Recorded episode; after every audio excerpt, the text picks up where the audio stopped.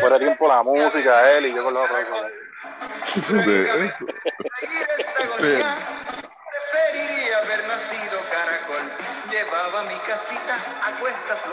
Ay. Madre, eso es, eso es el, el sertanejo de, de, el sertanejo de Puerto Rico, Dios mío. Este, ese es bienvenido el al country, podcast- ese es el country de aquí. bienvenido al podcast de 12 Magníficos, edición Tony de Ah, Astro. Tony de. Astro, ok. Edición Excelente. in- Mayagüez, in- Indios de Mayagüez, Guillito, Saga. Aquí, como siempre, con Chaman y con Ricky. Saludos, ¿cómo están? Todo bien. Todo bien, todo bien, esperando, esperando por el auspicio de la de la cooperativa, pero nos pidieron a cambio este uno de, de nosotros tres. Yo dije que no.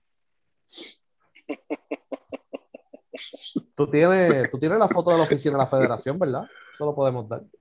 Eh, colateral, bueno, mira, fíjate, no pensé en eso, me cago en la O.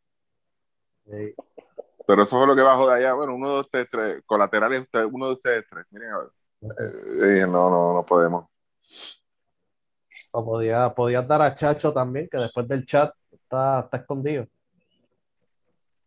Mira, sí, fíjate, a ver, María, coño, pero ¿por qué no lo consulté con ustedes? Que, eh, que esas cosas me las envían a mí. Después del verano del 19 está en baja. Ya no habla de política.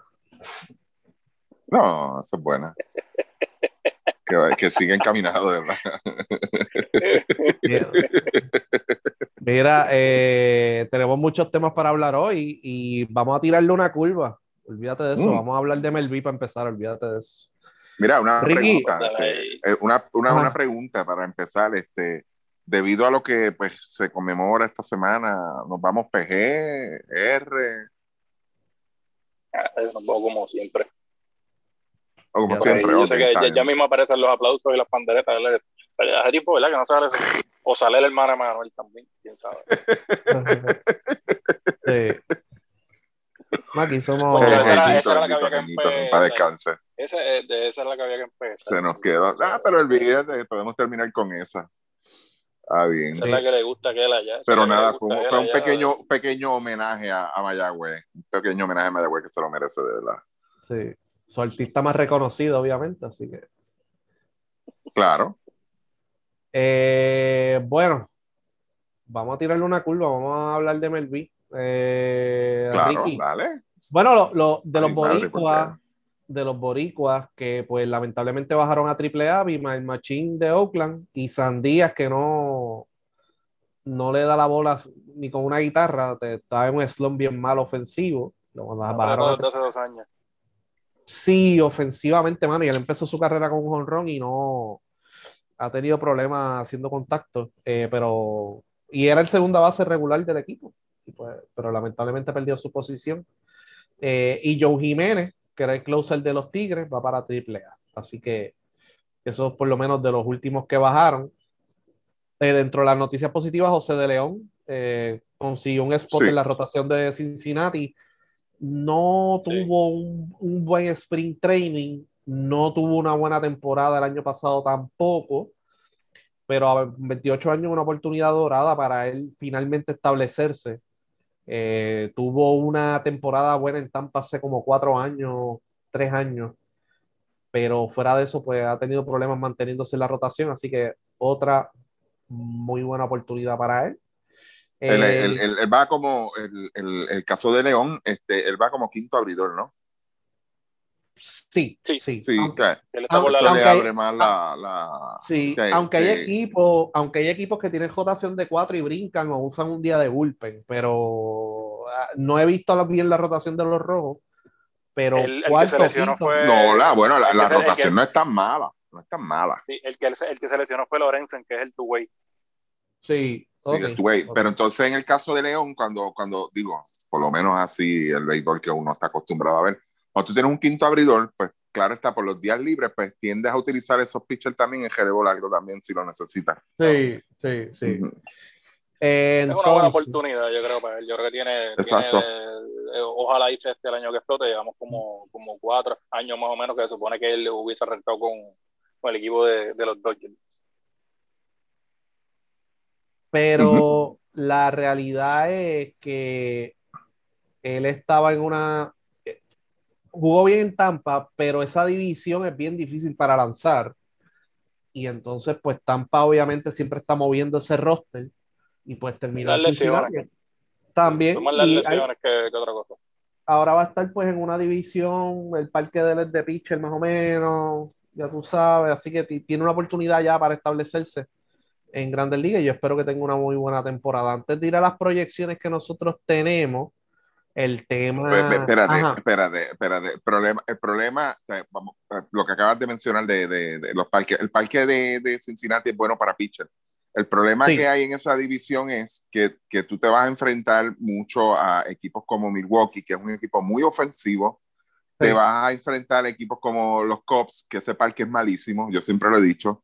O sea, ahí eh, hay que tener mucho cuidado ahí. O Favor- sea, que, que- que eso no le favorece, o sea, tampoco, o sea, tampoco es muy, muy, o sea, hay que ver cómo está la, la- sinceramente, la salud mental de, de él. Vamos a ver, porque yo creo que a- a- se va a poner a prueba ahora, de verdad. Sí, hablando de presión, Ujú. eh, el tema caliente ahora mismo es Francisco Lindor, que Ujú. aparentemente los Mets le hicieron una oferta de 325 millones por 10 años.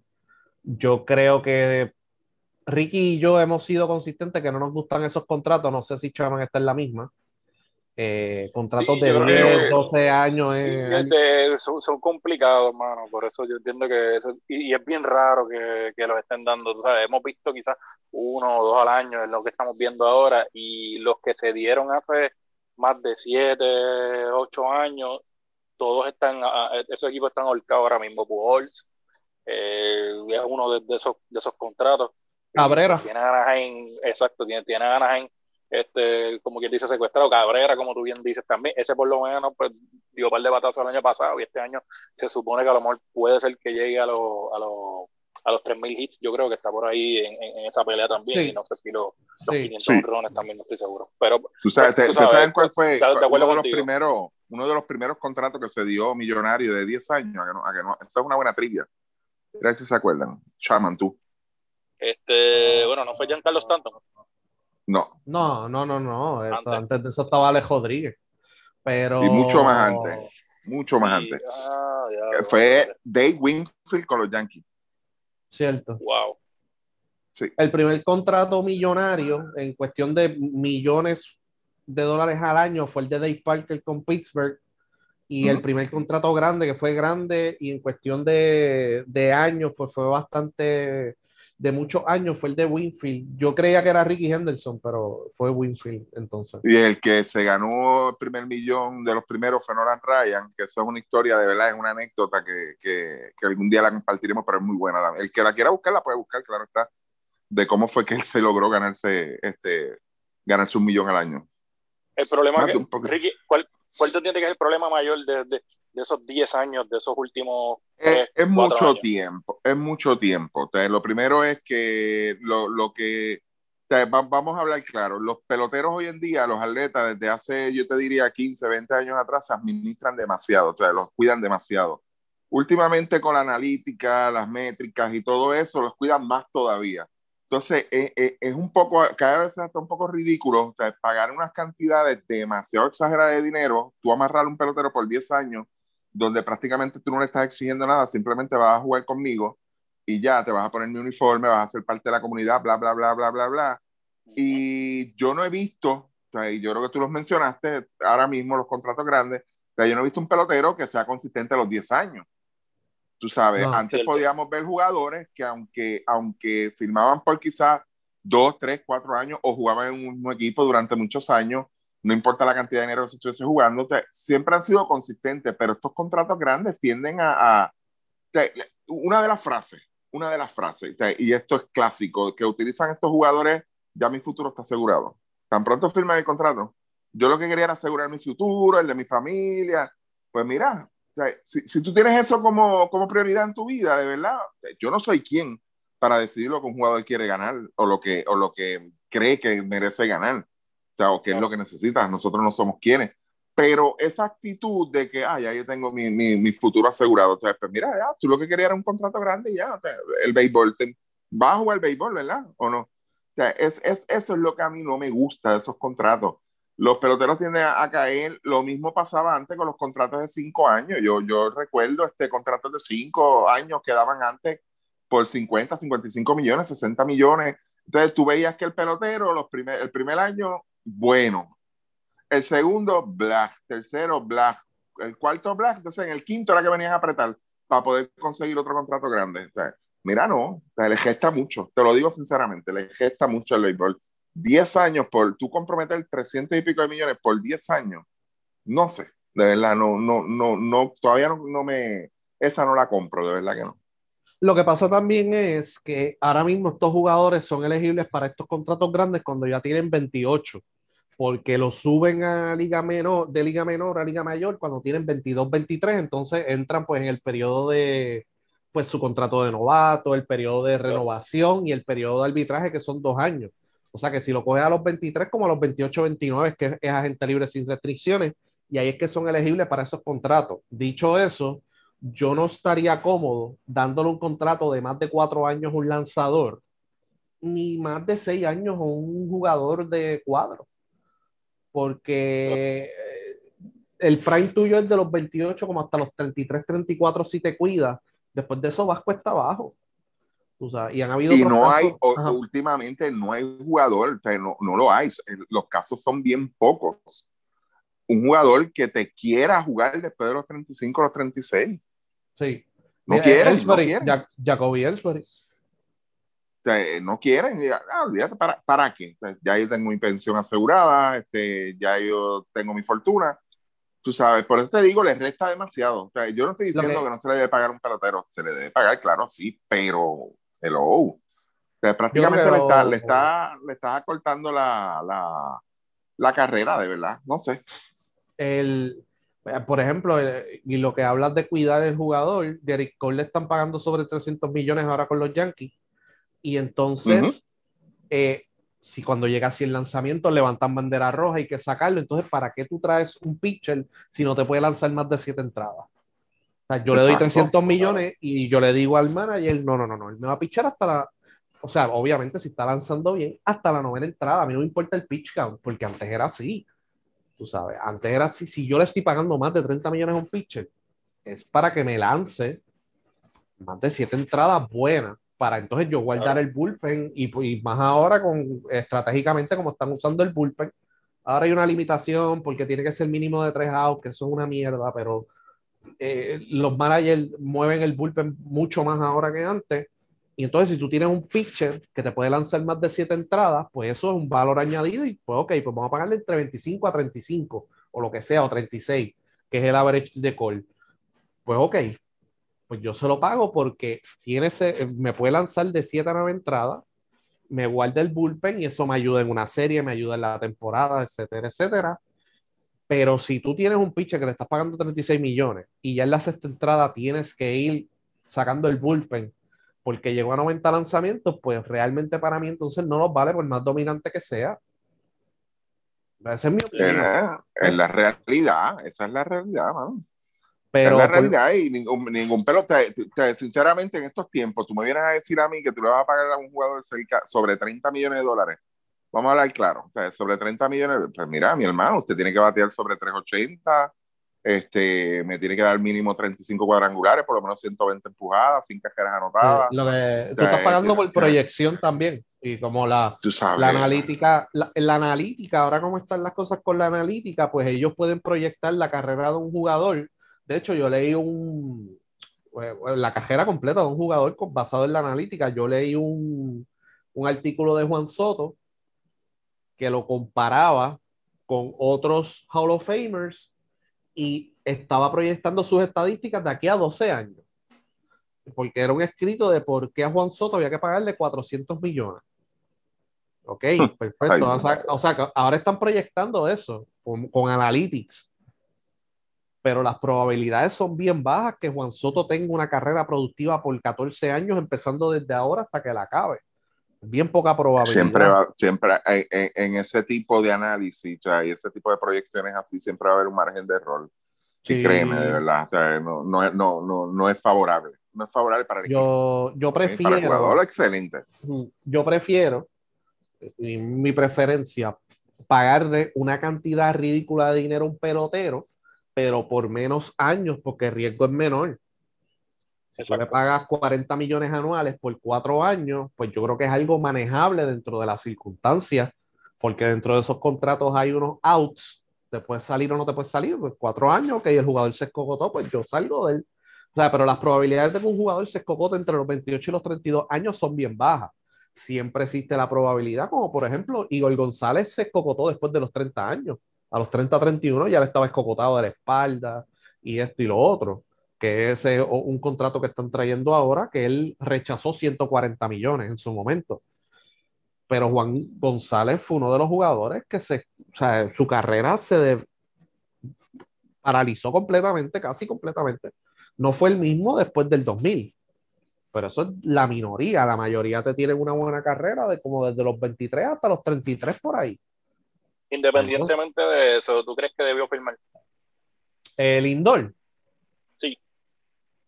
Yo entiendo que sí, y te voy a explicar. El mercado de, por ahora, el mercado de campo corto va a estar saturado. Y tú puedes encontrar más valor. Yo, por lo menos, yo preferiría a un Javier Báez, aunque yo sé que él es medio, ¿sabes? animado. O sea, un equipo puede decir, puede hacer un argumento por Corey Seager o por Javi Báez por encima de él. Entonces los van a tirar en contra unos a los otros. O sea, así que pues, no, no sé si él estaba mirando la extensión de Tati, no sé qué es lo que le está mirando, pero lo hubiese cogido. O sea, y si yo hubiese sido los Ben, no hubiese hecho ese tipo de compromiso con él. Porque está jugando en la nacional. Yo hubiese yo hecho un compromiso similar en cuestión de dinero, pero en cuestión de años yo lo hubiese reducido Claro. creo yo, ¿verdad? Pero como quiera, ahora los Mets están en una situación difícil porque no, no, no va a firmar, por lo que hasta ahora, ¿verdad? Entonces, hiciste un cambio, solamente diste dos prospectos, pero están más o menos ahí en contención por un puesto de playoff, pero sabes que lo más probable pierdas al Lindor esta próximo off-season y todo ese esfuerzo, pues, puede irse a, a por la borda pero también si tú si tratas de cambiarlo, los equipos no te van a dar lo mismo. Ah, Los equipos no te van a dar porque saben que el problema lo tienes tú. Yo estoy, yo estoy haciendo un favor, te estoy, te estoy quitando al Lindor no quiere jugar contigo. O no quiere Bueno, contigo. y, y- y en ese caso, el, el punto no es ese. El punto es que está bien, vamos a poner que él no quiera jugar en Nueva York.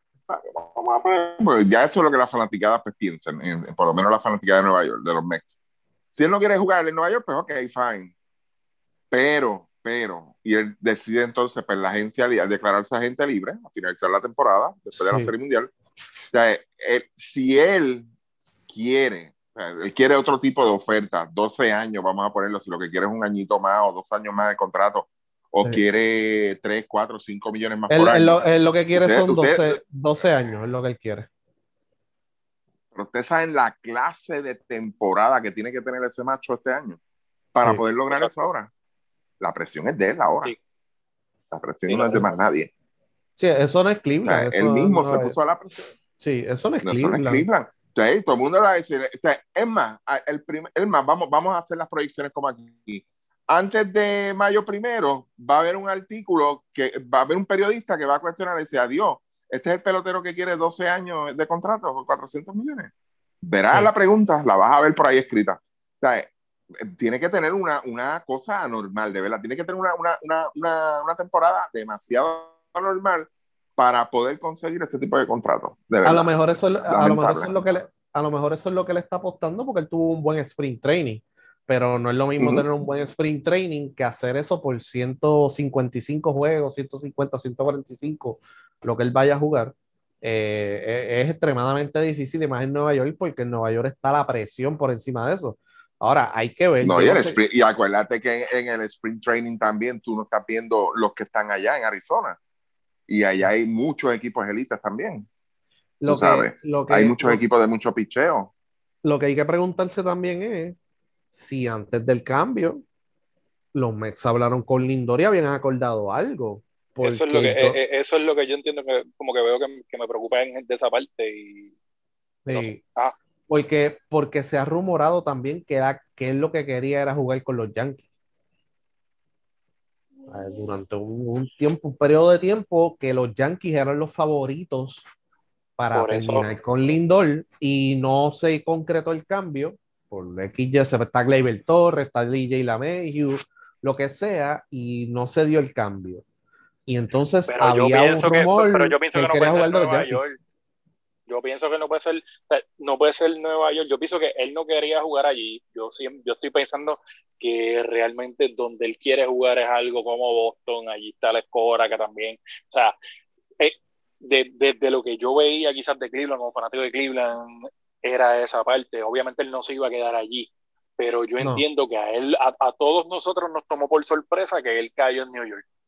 O sea, yo, ni, ni- no, Nueva York no estaba entre esos equipos, esos, eh, esos meses después de que, que acabó la temporada, ninguno de esos, los Mets no estaban en, en, en esa pelea, siempre sí te mencionaron los Yankees, toda esta cosa, pero los Yankees, pues mira, le tiraron a LeMahieu, que pues básicamente es el jugador que estos últimos dos años ha sido pues el, el- el mejor bateador de ellos.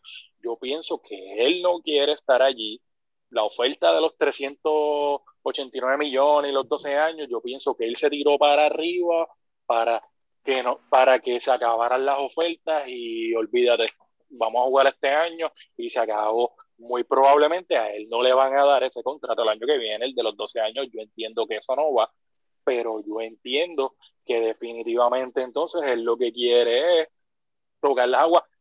Él es el mejor Ciore que hay ahora mismo en las grandes ligas, en una combinación de defensa y de ofensiva, cuando pues tú sumas todas las, las métricas. Él ha sido consistente, no así. El único año que tuvo más o menos así fue este de la pandemia, que fueron dos meses, que fue complicado para todo el mundo. O sea, pero no es como ha pasado con Javier Baez, que ha tenido up y down, no ha, no ha sido como Carlos Correa, que ha sido up y down. Yo pienso que la competencia de él va a ser Seager, que es el de los Dodgers, que pienso que también va a estar apretado los Dodgers con la nómina que tienen ahora. Sí, claro, se le va a hacer más difícil, pero yo pienso también que él quiso ponerle la presión a los Mets. ¿Por qué? Porque los Mets no han firmado a nadie. El equipo básicamente entró un billonario nuevo, que es el dueño nuevo, no ha podido firmar a nadie. El equipo tiene una presión brutal. Los fanáticos tienen una presión, los fanáticos tienen una presión brutal. Lindor va a tener la presión ahora todo el año. Si no ejecuta, sabes que pues, los fanáticos de, de Nueva York te van a fustigar. Lindor es un tipo que trabaja, es un tipo que pues, no es un, o sea, no es un jugador que es vago, él no está en la jodera, no está que si la, la, la masajista china, la jodienda. O sea, volvemos, o sea, eh, eh, el, ri- hay riesgo para el año que viene. Yo entiendo y yo estoy de acuerdo con que si a él le interesaba estar allí, en el equipo de, de los Mets, él firmaba. Yo pienso que pues Sí. esa era la, la eh, eh, eh, esa era la que- ruta. Ah, pues, si, si yo me siento contento aquí, pues yo voy a firmar. El equipo de los Mets ha tenido problemas todos estos últimos años. Tienen un caso de, de hostigamiento también en, en la, en la organización. Eh, los peloteros, como hemos hablado también a veces con el los asuntos de BCN, se hablan cómo son los ambientes. Tú cambiar ese ambiente de un año para otro también es difícil. O sea, yo pienso que pues él dijo, pues mira, yo no voy a arriesgar tampoco aquí este, con este equipo. A lo mejor Pero- piensa pues que va a tener quizás un mejor contrato y pues se va a arriesgar entonces, pues, para el año que viene. Ajá, Ricky. Pero, pero ¿tú, crees, ¿tú crees que él no tenía la opción quizás de firmar un contrato de 10 años, 325 millones con opciones? Tú sabes, Eso en un tercer año también. o un quinto año. Tú sabes, tú tenés la opción y ya. o sea, y tú sabes que sí, que independiente, vamos a poner que, que él hubiese firmado. Ok, pero yo tengo un- una opción en el tercer año. Si me quiero ir Claro. para el carajo, me voy. Tú sabes. claro, O que eso es una presión que utilizan todos los peloteros para entonces, dice, mira, este, tú pensabas que yo valía 325 millones, pero estos tres años yo te demostré que yo valgo 400 millones. Mira, a ver, exacto. ¿qué me vas a tirar? Porque si no me largo para el carajo. Tú Sí. sabes. ¿Por qué no tener lo mismo esa opción? de Que- Harper. que era, era lo más lógico. Era, era Pero lo tú más lógico, crees, tú sabes. ¿tú crees, ¿tú crees que lo hubiese firmado ese contrato en Boston? De 10 años, 325 millones. Sí. Yo pienso que sí. Bueno, por lo que dice Chapman, sí. Yo entiendo que sí. Ok. O sea, dejándome, dejándome, porque lo que dice Chapman tiene lógica. O sea, el ambiente yo creo que sería mucho más cómodo para él. O sea, es más tranquilo. Tú trajiste ahorita, ahorita el caso de, de Juan González, o sea, Sí. que, que y mucha gente no sabe. O sea, mucha gente lo que refiere del caso de, de Igor González es que si el parque. Mire, gente, o sea, Detroit no es, no es Arlington, Texas, no es lo mismo. No es el mismo ambiente, es totalmente diferente. Tú sabes, y, y, y más que el parque, simplemente Igor no le convencía, no le gustaba Detroit y ya. Eso era todo, tú sabes. Por eso es que él no firmó ese contrato de 140 millones. Un pelotero no está cómodo en un sitio, va a buscar la forma de irse.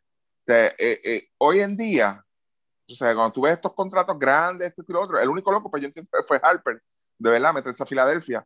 Pues ok, pues allá él con lo suyo. Pero los, lo, ellos lo que buscan es, mira, yo quiero chavo, quiero contratos grandes, pero sobre todo mi tranquilidad. O sea, yo estar en un sitio tranquilo, no meterme a un sitio donde yo sé que, que, que todo, todo va, va, va, a ir en contra de uno de lo, o de lo que yo quiero para mí o de lo que yo quiero para mi familia. Sí, vamos, ¿Entiendes? sí, vamos a pasar al caso de Correa porque es un poco diferente, porque Carlos ¿Mm? Correa tiene 25 años eh, y entonces Houston le hizo una oferta de 6 años y 120 millones, la cual él rechazó. Eh, como dijo Chaman, Correa es un jugador de altas y bajas, pero en la postemporada del año pasado pues tuvo una serie, eh, series espectaculares. Eh, contra Oakland, contra Minnesota, eh, contra Tampa, pues tuvo sus problemas, pero, pero tuvo una postemporada espectacular, eh, jugador de altas y bajas. en las últimas postemporadas, previo a eso, 2019-18, pues no tuvo postemporadas espectaculares. Así que, ¿crees que puede conseguir más dinero afuera? Yo creo que en este caso, pues sí, pero como dice Chama, es un jugador inconsistente y entonces conseguir un equipo que se comprometa a darle más de 200 millones o lo que, lo que sea que él quiera, no sé cuánto es lo que él quiere, eh, no hay reportes de cuánto específicamente es lo que él quiere. Eh, ¿Tú crees que él lo pueda conseguir eh, más de 120 o en otro Yo pienso lugar? que sí, yo pienso que sí, yo creo que, yo creo que eh, en di- distinto al, caso de Lindor, Lindor tiene espacio para bajar. En el caso de Correa es todo lo contrario. Correa tiene espacio para mejorar los números de lo que es la temporada regular. Todo el mundo sabe que, pues, que lo del postseason ya está ahí. Ese es un plus que él tiene en- de, de su parte. Pero pues, él tiene, él, él va a tener la oportunidad ahora de estar en una temporada completa y si él demuestra que en la temporada completa él puede poner los números, subir a más de 30 honrones, estar saludable los seis meses, a que pues esté paciente pues en el, en el, plato, tú sabes que es lo que esperan muchos de él, o sea, lo que es la defensa, la defensa él la ha mejorado un montón, yo pensé que no iba a pasar, yo pensé que él iba a estar más a tercera base, entiendo que pues el tema de la edad por el tema de la edad, ya yo creo que este es un asunto entonces de, de que tiene la oportunidad quizás de en lugar de seis años subirlo un poquito a ocho y coger entonces y, y llegar a los 200, 200 y pico. Hay que ver, él va a depender bastante este año y yo creo que pues la decisión, se, yo, yo entiendo que la decisión de Correa fue muchísimo más predecible, sensata que la del mismo Lindor. Y yo pienso que, pues, mira, va a tener la oportunidad ahora de demostrar qué es lo que él tiene. Sí, Yo, yo, yo entiendo que, que Corea tuvo, tuvo este, un, o sea, este, tuvo un episodio malo en su vida, o sea, parte de la inmadurez, es normal, eso es normal por el asunto del revolú, el lío, escándalo, como ustedes quieran llamarlo, que tuvo con el equipo de Houston. Y yo creo que otra desgracia, pues lo ayudó a él a superar eso, que fue la jodida pandemia. O sea, lo ayudó a superar. No es lo mismo tú poder este, lucir o meterte presión frente a estadios llenos, escuchándote todo el tiempo, pero gracias a la pandemia no tuvo eso en contra y pudo Exacto.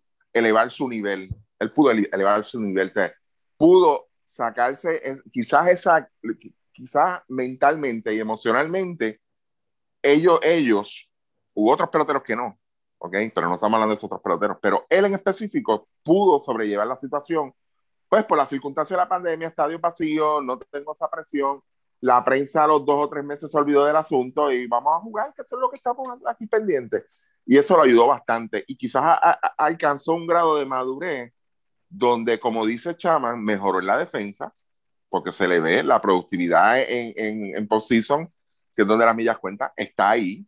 Tú sabes que el valor de él, sí, yo entiendo que sí, que él puede aspirar a un contrato de, de sobre 200 millones fácil. Y yo creo que, que, que va, a tener una temporada, va a tener una temporada buena este año y va, va a lograr esa consistencia que quizás se proyectaba hace 3, 4 años atrás, la va a lograr. O sea, va a ser un pelotero que de verdad este, va a ser una buena firma para el equipo que lo logre firmar. Le logre dar los 200 o, o si él quiere más o aspira más. En cuestión ¿Tú de crees los que le años, conviene pues, quedarse ahí? En Houston, Sí. eh, no. Ok. No, No, eh, eh, no. ju- jugadores que tengan opción de irse de Houston por la situación que hubo de robo de señas, todos se van a ir. Sí, Todos todos se van a ir, menos, eso. a menos que haya un jugador que, pues, que, como dice Ricky, quiera la tranquilidad y dice, mira, yo estoy en Houston, llevo cinco años aquí, estoy tranquilo, me quedo y ya, y se acabó. O sea, pero Houston... Porque es que hay que ver, tú tienes que ver la línea que va a seguir el equipo, tú sabes, porque, porque el equipo, vamos a poner que te el equipo tenga una, una, eh, una temporada mala. O sea, si tiene una temporada mala, ups, de la, de la fórmula ganadora se nos acabó. Todo el mundo va a arrancar para el carajo. Todo el mundo va a alguien. Sí. Ok, está bien. Fue Pero, pero si ganan, si ganan, cambia la dinámica, pero yo entiendo que como Exacto. quiera, van a haber un par de jugadores que van a decir, mira, yo me voy de aquí porque cada vez que voy a batear me abuchean porque me dicen que me joven Sí. Mejor, mejor me pongo el Exacto. uniforme de, de, de Milwaukee y la gente se olvida de esa mierda. Sí, así, eh, pero- eh, es, es como cuando es como cuando estaban los, los esteroides, tú sabes. Cuando estaba el revuelo de los esteroides, este, la- eh, lo- los tratamientos hormonales, sea, pues el pelotero, te- si, si todo el mundo sospecha de ti, sabes que ese bolo, para hacerte la prueba, siempre el que va a salir es el tuyo. Todo el mundo te va a cuestionar lo mismo. Y tú pudiste haber dejado ese episodio atrás y decir, mira, no, ya yo superé esa etapa y yo estoy trabajando fuertemente y bla, bla, bla. Y puedo tener una, una temporada, pero siempre la gente va a decir, ese cabrón se inyectó, olvídate de eso. O sea, y va a ser Nadie lo mismo quizás cuestionado- con, con- Nadie con- cuestiona a los que se han ido ya. Exacto, pero, pero entonces en el caso de Correa, el mismo Altuve, que yo veo a Altuve un poco más, más, más impactado por toda esta situación, más afectado, porque, y de hecho yo, yo soy uno de los que, que yo dije hace años atrás que Altuve yo no lo veía un pelotero jugando más de 15 años en, en MLB, o sea, no iba a aguantar ese empuje. O sea, en el caso de Correa, pues yo veo como que, que sí, que él puede, y aunque quizás el, el asunto no es lo mismo que estamos hablando de esteroides, que estábamos hablando de esteroides, es otra cosa. Yo creo que ya eso, pues mira, con, con todas la, la, las medidas que ha tomado MLB, o sea, con toda la supervisión técnica que hay, pues mira, eso no va a volver a suceder, a menos que se invente otra cosa que no más, cabronamente. Exacto, pero él está demostrando, mira, yo no necesito eso, tú sabes, yo no necesito eso, mira dónde estoy. Por eso, por eso mencioné la palabra madurez, o sea, donde quizá él sí, mira, fue un acto inmaduro de nuestra parte, nos dejamos llevar por emoción, pudimos hacer esto y otro, pues está bien, lo siento, ok, bien, no hay ningún problema con eso. O sea, el problema es pues en la forma en que dieron las disculpas, pero quizás la pandemia, enfrentar la situación como se dio, eso, esos dos meses que no se jugó béisbol, enfrió todo bien cabrón. O sea, al nivel de que la gente lo que mira que se joda lo que pasó, lo que investigaron, lo que yo lo que quiero ver es béisbol y ya. Tú sabes, y él pudo aprovechar ese momentum y ojalá y Sí. se mantenga en esa misma línea, de verdad. Ojalá. Eh, vamos, vamos a pasar a las proyecciones que nosotros tenemos. Antes de seguir, eh, Boricua, que ustedes entiendan que va a tener una gran temporada. O sea, alguien que esté por debajo del radar, que ustedes entiendan que esta temporada pues va a mejorar su nivel. Eh, Chaman. Wow. Eh, yo creo O que tenga una buena temporada, o sea, por ejemplo, un Christian Vázquez en- en Boston que está teniendo buenas temporadas, pero esta temporada se va a establecer como los mejores, uno de los mejores dos catchers de la liga. Algo así. sea, ¿Qué puertorriqueño tú crees que va a impresionar? Yo creo que, fíjate, yo esperaba, yo pensaba que pues, el que iba a tener la oportunidad iba a ser Edwin Ríos, pero pues los Dodgers volvieron a firmar a, a Turner. Hay que ver dónde lo acomodan, Ajá. si lo utilizan de utility o le dan la, la lo, el- lo que hacía aquí Hernández en los Dodgers, pues que era pues bastante pues, rotar entre la Sí. outfield y, y- y el infield, puede ser eso. Eh, Quique va a ser el primer bate en el equipo de Boston. Hay que ver cómo reacciona a eso. Yo creo que es el que mejor tiene oportunidad de, de- real de demostrar pues que puede subir los números. Los demás yo entiendo que van a tener pues temporadas como las han tenido pues anteriormente, puede ser eso. Y Sandía pues como tú bien dices pues ya él- lo, lo bajaron. Eh, yo creo que es eso, yo creo que quizás el, el- el jugador que, que posiblemente pueda explotar puede ser este, en este caso Quique, Quique Hernández. Este, Yo me voy por esa misma línea con Quique. Yo creo que le llegó la, la oportunidad dorada, como dicen en el argot del deporte en Puerto Rico. El, yo creo que le llegó una oportunidad de oro y debe aprovecharla y le va a sacar el máximo, de verdad. Yo creo que la consistencia del parque le, le ayuda, le, le, olvídate de eso. La gente va a estar loca, le, gusta la personalidad de Quique. Este, Quique es un fajón, le gusta trabajar, pero él quizás no tenía, él sí tuvo sus momentos en los Dodgers donde pues cubría cualquier posición y si tenía que cubrirla por una o dos semanas la cubría, pero no, no tenía esa, ese, esa, esa titularidad, tú sabes, vas a ser primer bate, eres regular, o sea, este, no la tiene. Yo creo que ahora, pues mira, yo creo que sí, que, que, que yo creo que llegó el momento de Quique de llegar al tope en esa parte. Este, aparte de él, yo entiendo que, que Correa va a tener una buena temporada, de verdad, va a poner buenos, buenos, buenos números. Este, fuera de eso, pues yo los veo a todos más o menos, incluso el mismo Lindor, los veo a todos más o menos en, la, en las mismas pero nombre de los que se van a hablar, Kike Hernández en Boston y Correa en Houston. Y el jugador cría, el jugador cría boricua Javier Baez. Yadiel Molina, Yadiel, Molina. Y Yadiel. Yadiel. Mira, Yadiel. El dueño, de los, el apoderado de los. Quería, quería, evitar, quería evitar hablar de, de, de, San Luis, pero Yadiel va a tener una buena temporada. y lo digo bien en serio. Yadiel, a pesar de, va a tener una, va a, va a poner sus números también, de verdad. y ese equipo hay que velarlo. Mi pique es José Berrío, es sencillo. Eh, ya nombraron a Kenta Maeda como el, el, que va a abrir en Opening Day. Yo creo que eso va a servir de motivación para él. Y va a entrar ahora en un año de arbitraje. Como ustedes saben, los pitchers pues tienen menos años de productividad porque se les explota el brazo, lo que sea. Así que yo creo que José Berrío va a ver esta oportunidad. Está en un equipo pues que va a ser contendor dentro de su división. Así que yo creo que él va a tener la mejor temporada de su carrera cuánto podría ser eso, o si va a ser el, eh, eh, entre los finalistas para el Sayón o gana el Sayón, no creo, pero sí va a estar en la conversación y yo creo que va a tener una muy buena temporada y yo creo que eh, Milwaukee, Minnesota va a tener que abrir la cartera eventualmente. No, y, y, ese, ese, eso que mencionaste es el detalle, el segundo turno en una rotación es bueno, o sea, hoy en día en grandes ligas es bueno. O sea, sabes que la, la, las probabilidades de que me enfrenta el segundo abridor de otra rotación son altas no te vas a enfrentar a las. ¿Ok? Eso aumenta las ah. probabilidades de ganar. Eh, Chaman, ¿y vas a decir algo? Sí, mira, yo creo que hay otro jugador por ahí que, pues, entre lo que estábamos hablando, pues me acordé, eh, que es Elliot Ramos con el equipo de San Francisco. Yo creo que es otro oh, jugador que es uno de los mejores prospectos ahora mismo, pues, de, de, Puerto Rico. Y el equipo de San Francisco, pues, ahora mismo no tiene nada que perder. Eh, los que van a ganar la división va a ser los Dodgers o los Padres. No tienen tanta presión. Yo creo que lo pueden subir ahora y puede ser que tenga también, pues, una buena oportunidad en yo que... Este, sí. Y, sí, yo... entonces, pues, puede, puede, puede ser que ponga números también. Sí, y Rosario es otro jugador que pues, yo creo que va a poner más o menos los mismos números, pero a mi, a mi entender, pues sería Quique, y yo creo que pues si es uno de los novatos prospectos, pues puede ser Elio Ramos. Sí, y Elio Ramos tiene una oportunidad tremenda. Eh, sabemos que San Francisco está en reconstrucción, pero es una plaza de béisbol definitivamente, y si logra pues establecerse, pues puede avanzar ese proceso de reconstrucción, porque sabemos que en algún momento los Dodgers y los Padres va a llegar un momento que se podrían escogotar y yo creo que San Francisco pues, puede entrar por ahí porque esos equipos que dan mucho dinero llega un punto que los jugadores empiezan a lesionar, dejan de esforzarse, etcétera, etcétera. Así que nada. Eh... Uh, mala mía, perdóname otra vez. Este otro jugador que podría, que podría terminar también como cerrador y puede hacer, podría hacer un buen trabajo y cogernos de sorpresa puede ser Emilio Pagán con el equipo de los padres. En San Diego y un equipo contendor. Si vamos a las proyecciones por división, vamos a la Liga Americana. Eh, ¿Quién gana el este de la Liga Americana, eh, Ricky? Los Yankees. Chaman. Yankees.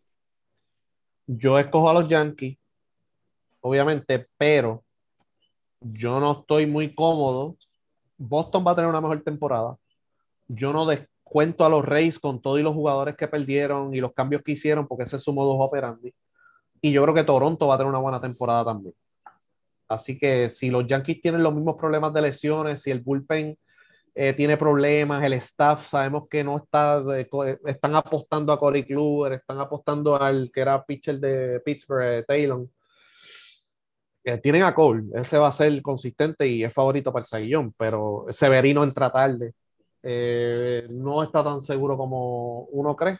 lo importante es saludar, si se mantienen saludables Si no, no descarto un Toronto, un Boston o un, o un Tampa eh, siendo amenaza. En la central de la americana. Ricky, Yo- Chicago. los White Sox. Eh, Chaman.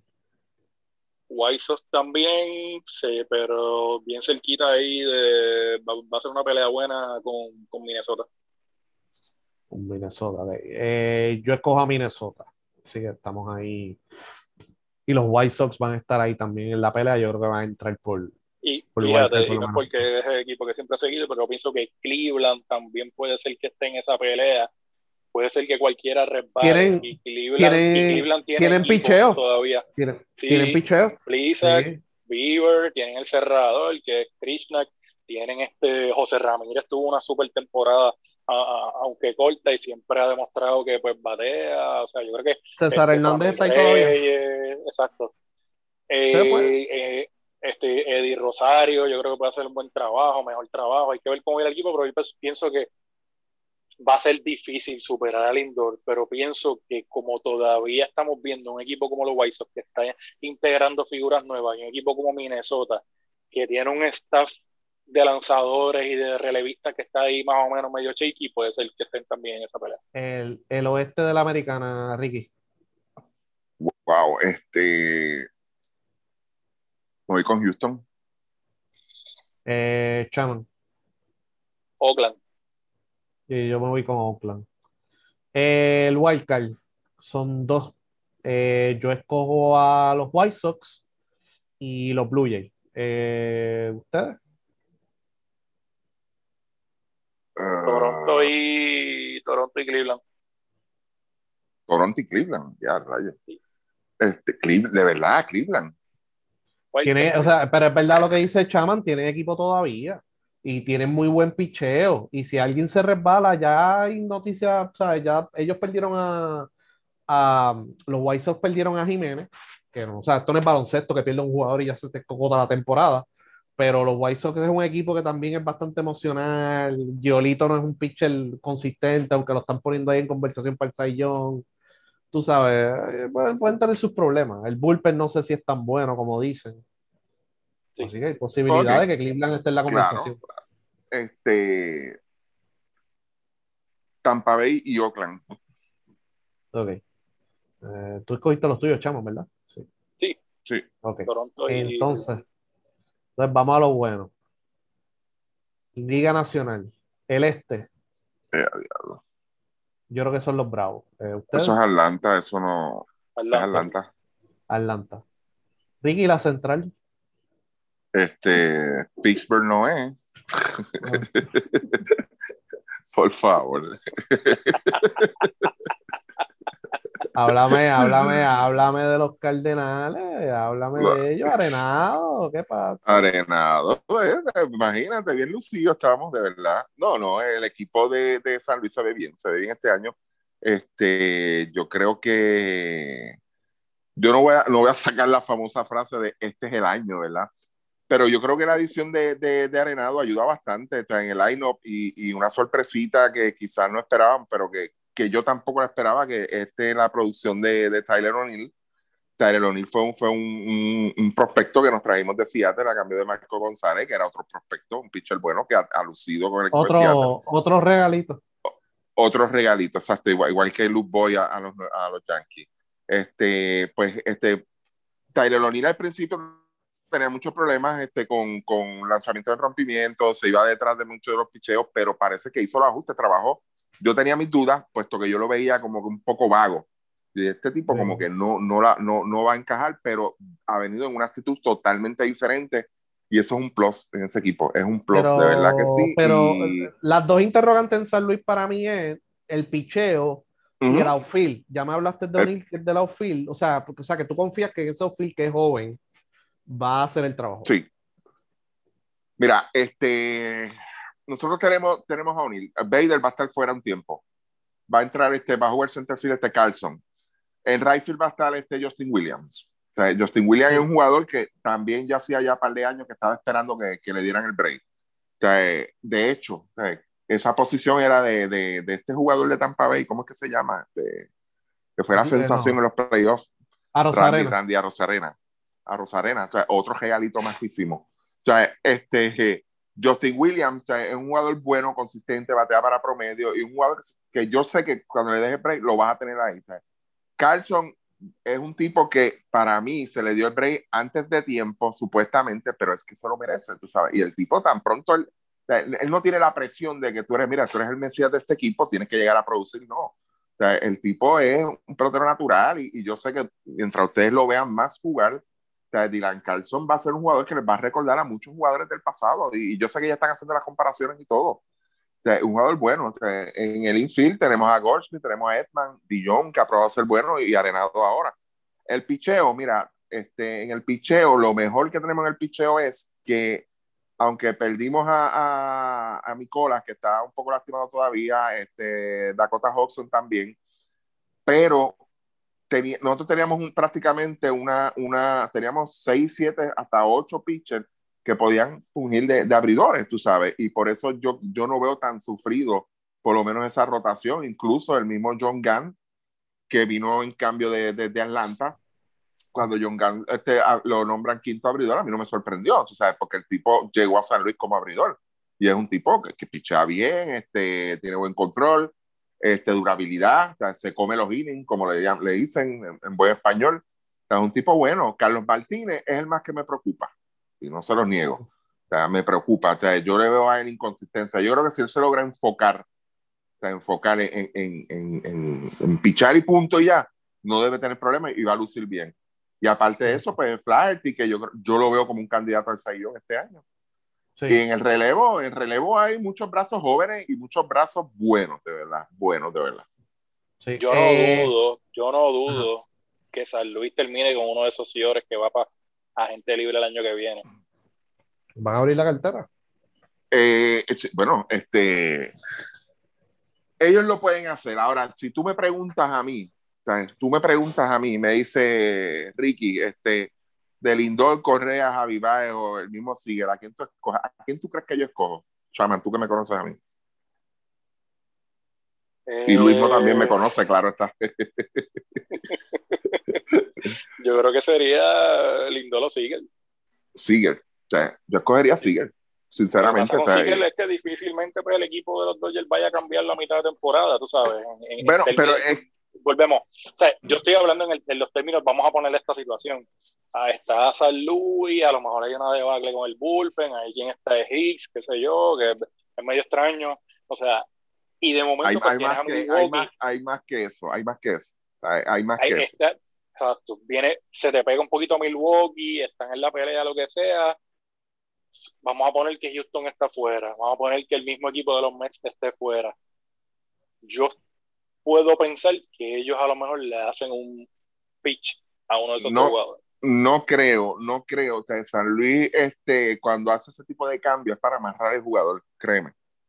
Eh, lo, lo ha demostrado desde hace años. O sea, él- él- él- prácticamente, como diría yo, la política de ellos. O sea, ellos no te van a contratar a un jugador por dos meses, créeme que no, de verdad. Y yo no veo a, a- a un Francisco Lindor que yo entiendo o sea, que, que en, en- en sobre el libro es una de las mejores opciones. No veo a un Carlos Correa, o sea, ni un mismo Javi Baez tampoco lo veo ahí, tú sabes, no lo veo. O sea, yo, pelotero que tú me digas a mí, mira, un tipo que yo me puedo traer para acá y yo sacarle, tú sabes, y que yo lo pueda amarrar por, por 5, 6, 7 años, tiene que ser Seager, de verdad.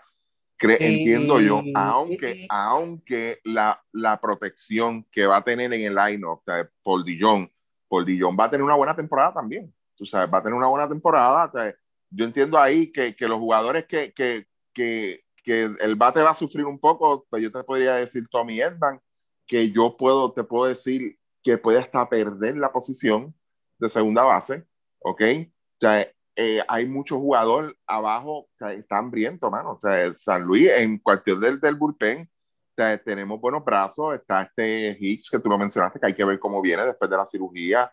Tienes Gallego, tienes a Cabrera, que eh, aunque es un poco loco, pero, pero es un tipo que yo sé que, que, que Yadiel puede sacar lo mejor de él, que eso es algo que tienes que tener en cuenta. Tienes a Alex Reyes. Alex Reyes lució de verdad bien en el sprint training, me gustó lo que vi de él que era el prospecto número uno de, de, de, San Luis hace dos o tres años atrás, y pues por lesiones también, pero el tipo está, como quien dice, llegó a su punto. O sea, que en esa parte yo no, el, el bullpen a mí no, y aparte de eso, los brazos que están abajo, tú sabes, los brazos que están abajo esperando Sí. turno, como bien dice. Pero, pero, Pero- veo un equipo, veo un equipo bueno, mano, de verdad. Dime, Eh, Luis. ahora, di- di- hablando de la agencia libre, yo no creo que San Luis pueda, no sé, no los veo firmando un agente libre de shortstop de ese grupo porque San Luis no es uno de esos equipos que te ofrece contratos de 10 años. No, no, no, y ellos, ellos lo le dieron, ellos le dieron una extensión buena o sea, a, a Dijon, o sea, ellos le dieron una extensión buena, yo no sé si son 5 o 6 años, o sea, que, que es Sí. una extensión buena, o sea, ellos no están buscando un shortstop, o sea, esa, esa, esa es la realidad, o sea, yo me baso en la pregunta que hace Chaman, o sea, si fueran Sí. a pescar, pero, y acuérdate, o sea, otra cosa que hay que tener en cuenta, tú sabes, son de los contratos que tú quizás vayas a salir este año, tú sabes, porque Molina yo creo que este debe ser su último año, al igual que Adam Wainwright también debe salir este año. Tú sabes, Sí. el contrato grande, yo me atrevo a tirar otra predicción más. Yo entiendo que Mark Carpenter lo, le van a dar release. O sea, Sí. eso- yo, yo entiendo que Carpenter se va, que es otro contrato grande también. El tipo está tumbando un par de millones ahí. Tú sabes Sí. que en esa parte, pues tú tienes que estudiar bien el mercado y a ver qué tú te traes, cuál es tu necesidad. Pero yo creo que con, con Goldschmidt, que te lo traes de acá, te traes a- al mismo este arenado. Tú sabes, mira, estás bien. Hasta ahora estás, vas bien, de verdad. Mira, eh, eh, entonces nos vamos unánime con San Luis en central y el oeste los Dodgers. Sí. El oeste yo voy con San Diego, mano. Me la voy a tirar a la de San Diego. Ok. San Sí. Diego. Entonces, Wildcard sería para ti, Ricky, y los Dodgers y quién? Los Dodgers y. Wow, está un poquito. Ahí puede estar Milwaukee, ahí puede estar los Mets. Si me dieras a escoger entre los dos, me iría con Milwaukee. Ok. Eh, Chaman. Sí. San Diego y los Mets, pero creo que Washington puede dar una buena pelea para llegar segundo. Para Wild Card. Ok. Sí. Yo creo que para el Wildcard serían los padres y posiblemente Milwaukee. Padres y Milwaukee. Así que nada, y la serie mundial para mí, Dodgers y Yankees, no sé ustedes. No, pues. Déjame decir el mío para que Ricky diga el por final, porque es la sorpresa. Este, yo creo que yo creo que será, no sé, Yankees y yo creo que Yankees y Dodgers también. Yo creo que esa está como que bastante alineada. Ricky, Ricky selecciona, Ricky selecciona a los Cardenales y los Browns. Y los- Y los Browns. Y los Browns de San Luis. Los Browns de San Luis. Que ahora están en Baltimore. Ay, Dios, los voy a poner a Eh, gozar, de verdad. fuera de fuera, fuera, fuera del equipo de San Luis, ¿qué equipo tú crees que le puede dar una buena pelea a los Dodgers en una, en una serie? En una serie corta, Atlanta. Atlanta, fíjate. Sí. Atlanta. Sí. Atlanta se la puede dar, de verdad. A Ricky, pero, ah, pero vamos a la predicción de Ricky. Ah, la serie mundial de este diablo, mano. Es que, es que de verdad, yo tengo que escoger a San Luis. Tengo que hacerlo, casi obligado. Ajá. De verdad. Y casi obligado no puedo escoger a los Yankees. Eso es obligado. Eso es natural. Ya eso lo corre por mis venas, de verdad. Está, la Ay. pusiste bien difícil. Pero mira, me la voy a tirar, que se joda, de verdad. Me voy con Chicago y con, con San Luis. White Sox y Cardenales. Sí, sí. De verdad que sí. Ok. Bueno, eh, so, algo más que quieran añadir antes de movernos a ABC. Sí, Ay, equipo Dios que mío. quizás pueda tumbar a los Yankees. Yo creo que va a venir de su propia división. No sé, eh, Toronto o algo así, pero yo no veo a Oakland tumbando a los Yankees. Ah, ya Pero Oakland, bendito. Oakland ya tiene el sello. Oakland ya tiene Y el ya, sello, ya exacto, está ya- ellos tienen ese sello. Y en el caso Ya me de los. White Sox, y en el caso de los White Sox o Minnesota, no sé. Yo pienso que son ¿Algún dos equipo equipos sorpresa, que se van no? a- yo, yo pienso que son dos ¿Algún equipos sleeper que haya por ahí? que realmente son ofensivos y no y salto me dame con los Yankees pues no sé lo, lo, lo, lo difícil sleeper no sé como dije Washington en la nacional puede ser un sleeper Washington y tú lo mismo. Lo que, eh, bueno, lo, lo que pasa es que Sleeper, yo hablé de Tampa Bay. Lo que pasa es que Tampa, no- Tampa no, Bay. es Sleeper por definición, porque Tampa estuvo, ha estado en la postemporada recientemente, así que No, estuvo en la Serie Mundial el año pasado. este, los pero un equipo eso. que no se espera nada. Que no yo creo se que los espera nada. marineros Y, los y- marineros no sé algo Sí, dice que los marineros van a tener una buena temporada Toronto. Yo me voy con Anaheim, de verdad. Ok. Bueno, eh, ahora o nunca, mano. Esa gente lleva, ha hecho inversiones grandísimas y no. Eh, Si Otani juega bien en los dos lados, que es extremadamente difícil, pero tuvo un buen spring training, yo creo que eh, van a, ellos se van a mover. Algo van a hacer. Si les hace falta bullpen, van a moverse. Si les hace falta un bate, van a moverse. Y yo creo que van a ser contendores si, si, si tienen un buen arranque. Y cuidado si se va a ajustar Ok. el mismo Tani. Sí, y, pero Seattle, fíjate, tiene buen talento joven y este muchacho, Kellenic, eh, Sí. están hablando muy bien de él y yo creo que podría estar ahí en la pelea. Eh, tienen a Kellenic, tienen a Kyle Lewis, tienen un buen equipito joven. Han, han Sí, podido. Moore, otro chamaco que juega bastante bien, tuvo una buena temporada Sí. corta. Hay que ver el picheo. Ay, tienen- a lo mejor eh, pero- volvemos. Seattle lo veo de aquí a dos años ahí como un equipo sólido en la división. Pero nada, Sí, ahí Eh, se lo- y- se ellos lo están merece. bajando. Sí. hey, Seattle no clasifica sí. desde el 2001. Así que Sí, ese fue el, el año del, del récord, ¿no? de 116 victorias, exacto. y desde Sí, entonces no ha sí. entrado. Y en aquel Eh. y eso fue una cosa brutal porque a ellos se les fue Griffith, se les fue Randy Johnson, se les fue Alex Rodríguez y gana, y tuvieron esa temporada bien cabrona. O sea que Sí. Bueno, vamos al BCN. El BCN no, la semana pasada habíamos cubierto pues eh, lo de Doctor Ay, Doom. no, no hablemos de eso nada. ¿Verdad? Eh, Porque yo- te- te- te- tenemos que hablar del BCN. Sí. Está buena la MLB. Eh, dale, dale, dale, dale, dale. Dale, vamos BCN, vamos nuestra razón de ser, digo. Eh, no, nuestra razón de ser es Humberto y el equipo nacional. No, esa es nuestra razón de nuestro sufrimiento, ese cabrón. Bien, avanza. De la agonía. Mira, eh, Manatí San Juan son las franquicias de expansión. Hay un cubano en Manatí. En San Juan están los de los de Bad Bunny, que eso le encanta a Ricky. Y Eh, aprobaron a Doctor Doom, sigue las preocupaciones en San Germán, en San Germán no se sabe nada fuera de eso. Eh, y Manatí San Juan, pues todavía no, no han finalizado eso.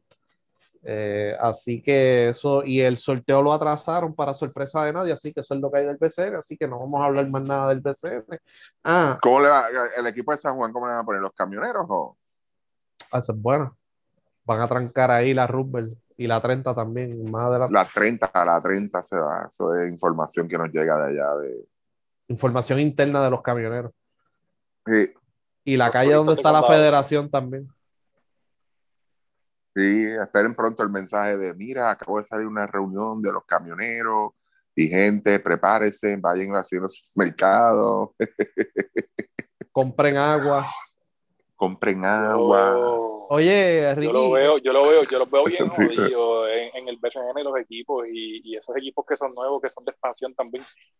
Tú sabes, con la, con la poca calidad que hay ahora mismo en la liga en términos de lo que son Ujú. los jugadores nativos, yo no sé qué es lo que ellos van a escoger, porque si tú te fijas, el equipo de Guaynabo el año pasado lo hicieron a, a puro, pero a lo puro que. refuerzo. Sí, eso, eso de esos fue. equipos, y Eso de adicional a Guaynabo lo que tú fue. dices, un- puede ser que el único equipo que se quede en el oeste sea Aguada. Eso de Guaynabo fue un cagadero, pero ahora pues los equipos tienen para seleccionar ocho jugadores y los otros cuatro, cinco, seis van para el pote. Así que por lo menos estos dos equipos de expansión van a tener más opciones. Pero tú sabes que te van a tirar el, te van a tirar el contrato malo. Eso, Sí, el peor contratito claro. te, lo, te lo tiran, te lo tiran ahí, pues cárguense de ellos, como hizo Ponce, que sacó a Alvin Cruz y a Rose, después que los firmaron a 3 y 4 años, los cogió Guaynabo, pues no había más nada. Hay que ver el Eh, sorteo de expansión de, digo, el sorteo de, de receso de, de los Atléticos y el sorteo de receso de los Indios. Oye, ¿verdad? Los indios tendrán cancha. Por eso te digo, a lo mejor el equipo que el único equipo que se queda ahí va a ser Aguada en el oeste. Sí. Pero le, Eh, pueden, le pueden cambiar el nombre a, lo, a, lo, a, la, a los Pedrosos, ¿no? Algo así. La cooperativa Las Piedras. Las piedras, sí. Los Blossom de, de Mayagüez. de equipos- Mayagüez. la mayoría de esos equipos, por no decir todos, los equipos de Mayagüez dependen del municipio. Por eso. sí. Eh, Esto esto es una situación difícil y hemos hablado de esto en el podcast. y Cuando los Mets de Guaynabo dependen del municipio, es bien peligroso y más si tú no desarrollas un buen plan de mercadeo por el lado. Yo sé que los indios en pelota han hecho su trabajo, pero los pone en En peligro. sí. béisbol, eh, en béisbol yo creo que no, a lo mejor no, no tengan tanto bicho y eso, y pues tú sabes, pero lo que es el No. baloncesto, ya hay, ya hay dos equipos de, de allí que ya se han ido. O sea, yo no dudo que el próximo sea el de baloncesto, tú sabes, el de baloncesto tiene demasiada dependencia de lo que es el municipio de Mayagüez y, y las cosas están bien jodidas allí. El equipo de voleibol lo van a mudar a Ponce aparentemente y alegadamente, así que vamos a Por ver. eso, para Salvador Díaz. Eh, sí. eh, del estatus de la burbuja no han cobrado los empleados todavía. Así que, ¿Cómo? Me iba, tú ibas a Sí. hacerme una pregunta, Luis, cuando estaban hablando de los camioneros, ¿o no? oye, pero sí, no, no, no, no, no, pero oye, Está bien, ok, dale. eh, apare- aparente y alegadamente, esta información nos las enviaron de allá adentro. Así que, aparente y alegadamente, están enviando las informativas, las 480, Mm. con, con un número que no cuadra. O sea, pues Ricky, eh, te dije que te iba a pagar 7 mil, te pagué, a lo mejor ni has cobrado, o te pagué 1500 y te llegó una informativa de 7 mil. ¿What? Sí, señor. Eso me lo están diciendo de allá. Esto es aparente y alegadamente, porque no, no nos han enviado la informativa. Eso no es legal. Por Bueno. eso, esto está cabrón. Eso no es legal. Eso es para Bueno. formar un revolú brutal este, con, con, con eso. Eso tiene un- una Bueno, pero que, es que, es que el único sitio que van a escuchar eso es aquí, porque tú sabes que el Nuevo Día no va a decir nada al respecto. De hecho, el Nuevo Día no ha, ni le ha preguntado a ellos si los empleados han cobrado y ellos saben que los empleados no han cobrado. Los que trabajaron en la burbuja cobraron unos pocos, los demás no cobraron. Y esos empleados, para decirle, para decirle por qué no ha habido tampoco un, un revolú grande por eso, es que si esos empleados o esas personas que trabajaron en la burbuja se expresan, no les van a dar más trabajo en el BCN ni en la federación tampoco. Aunque sean poquitos chavos, son chavos que, que sí, aunque sean poquitos chavos, ¿sabes? porque no, no son gra- cantidades grandísimas, o sea, no, no es un sueldo full time, pero es un, buenos chavitos por el lado, tú sabes. Pero Y- es que eso no, eso, o sea, eso, eso, yo, yo no creo en eso de, de, de poquitos o, o muchos chavos. O sea, eso lo determina la persona que lo está cobrando por el trabajo. Hizo un trabajo, tienes que pagarle y punto. Esa es la necesidad que está Sí, pero, pero, persona. pero otra cosa, que- otro cuento que nos hicieron fue que yo llegué a un acuerdo contigo, Ricky, tú vas a dar mis, los servicios en la burbuja por una cantidad de dinero acordada Ajá. y ya cuando te pagué parcialmente y cuando te fuiste te dije, mira, yo sé que te acordamos por 7 mil, pero no los tengo. Lo que, te puedo dar, lo, que te puedo dar, lo que te puedo dar son mil pesitos más. ¿Y qué tú vas a hacer si ya tú hiciste el trabajo? Qué clase de mierdero, brother. Entonces, pues yo, yo para asegurar mi trabajo no te acuso ni hago la- una denuncia pública, pues porque quiero ganarme esos mil pesitos el año que viene O la y pauta, entonces me sí. siento contigo a negociar y, y tú me dices, pues está bien, está bien, te doy tres mil y vienen y te vuelven de coger de pendejo otra vez. Pues que- Pero espérate, Bueno, yo no espérate, sé, espérate, pero- espérate. Todo, todo esto es basado en la exitosa burbuja. Pues eso es lo que dijeron, que eso le, le dio dinero a personas, le dio empleo a personas, pero si tú haces el trabajo y no cobras, ya han pasado cuánto, cuatro Eso meses. no, no, ya ahí eso deja de ser trabajo, se, se convierte en actos benéficos, actos de caridad. Por eso, o sea, que fueron allí 100 voluntarios o lo que sea, lo que sea que había allí. Por eso fueron 100 voluntarios. A, a- pues mira, que conozcan por lo menos los voluntarios que hicieron de la, del BCN, la burbuja del BCN, un éxito, un éxito, entre comillas. Toda- y Eso todavía, y eso, y eso son, es- sí, eso lo hablamos, y eso estamos hablando nada más de los empleados. Todavía los suplidores no nos han contactado. Ahí sí que, Se dijo desde ahí un principio, mano, se dijo desde un principio. Yo creo que ya para esta época ya estamos hablando de esa mierda de, de, de los revoluciones y cuando empezó el tema de la burbuja, que era? Está bien, los jugadores, está bien y todo esto, pero los empleados, la gente que se tiene que ir a joder allí, la gente que tiene que estar la gente que tiene que que se estar encerró. un mes allí No, y que tú no. le vengas con esa miseria, mano. No, no, no, no. Que ven que- o sea, van cuatro meses full ya, mano. Van cuatro meses No, full. mano, y, y no, tú sabes, uno también debe tener, tú sabes, este, uno respetarse uno mismo también. Pues mira, pues no trabajes allí, que se jodan. Entonces, pues mira, pues búscate. Yo estoy seguro que mucha de esa gente que trabaja también en el BCN, muchos de esos jóvenes, que los he visto y que también pues sé que también están en las redes y todo eso, tienen la capacidad ya de irse quizás a, a, equipos profesionales en Estados Unidos donde yo estoy seguro que les van a pagar bien y se están moviendo esas franquicias a español y a todo este tipo de cosas, tú sabes, aquí a comer mierda con estos pendejos, con estos peseteros para el carajo, porque para cobrarle, una, para cobrarle esa miseria, estar cuatro meses que se los metan por los hoyos, mano, ¿verdad que Eh, lo que, Oh, lo que- Paso, ya está, a mí se me fue. pero eso es para que vean, tú sabes. Y, y entonces el BCN cogió un préstamo, aparente y alegadamente, para otras cosas, para otras cosas que no tienen que ver con esto. Los apoderados tienen que poner la diferencia, más hay una deuda de sobre 100 mil dólares de los equipos que el BCN le prestó hace tiempo ya. O sea que lo que tienen es una situación económica, o sea, pusieron un contable ahí y por primera vez en la historia le deben empleados de la burbuja y lo que tienen es un descojón allá adentro. Esa es la realidad. O sea, cuando creían, ah, vamos a arreglar las finanzas ahora, que no había que arreglarlas porque no había ningún señalamiento sobre cómo se utilizaban las finanzas, que no fuera de que, ah, porque este alquila cajos y aquel no, estupideces, porque esos cajos alquilados era un acuerdo ya que había, eh, entre otros señalamientos que hacían los, estos tipos, pues eh, eh, ahora lo que hay es un descojón allá adentro. Fíjate, eso sería una buena movida, que, que, que Ricardo Dalmao este, coja un préstamo, ponga de colateral a, a y no pague ya, se lo lleven para el carajo. Pero eso tiene algún tipo de valor. Por eso mismo, para que se lo lleven para el carajo, desechado y ya.